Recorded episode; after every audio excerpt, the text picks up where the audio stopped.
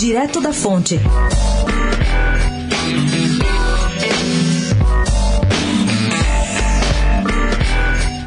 O ex-governador Geraldo Alckmin, que foi derrotado nas eleições presidenciais de 2018, quando registrou o pior resultado da história do PSTB nas urnas, menos de 4% das intenções de voto, e depois de ver a bancada do PSTB na Câmara ser reduzida pela metade, está decidindo ainda se vai disputar o governo de São Paulo.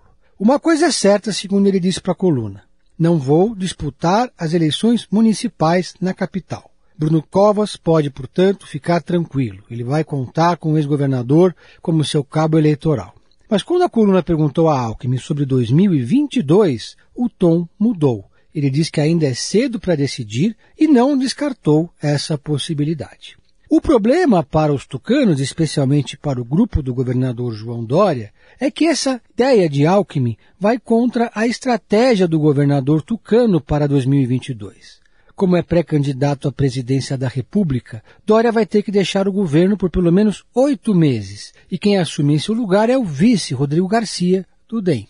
Os planos dos tucanos doristas entram pelo seguinte caminho. Dória disputa a presidência com o apoio do DEM e o PSTB de São Paulo abriria mão de lançar candidato próprio para apoiar a reeleição de Rodrigo Garcia. Ocorre que dentro do PSDB, historicamente, a ideia de não ter candidato próprio em São Paulo, onde o partido governa há mais de 30 anos, não cai muito bem.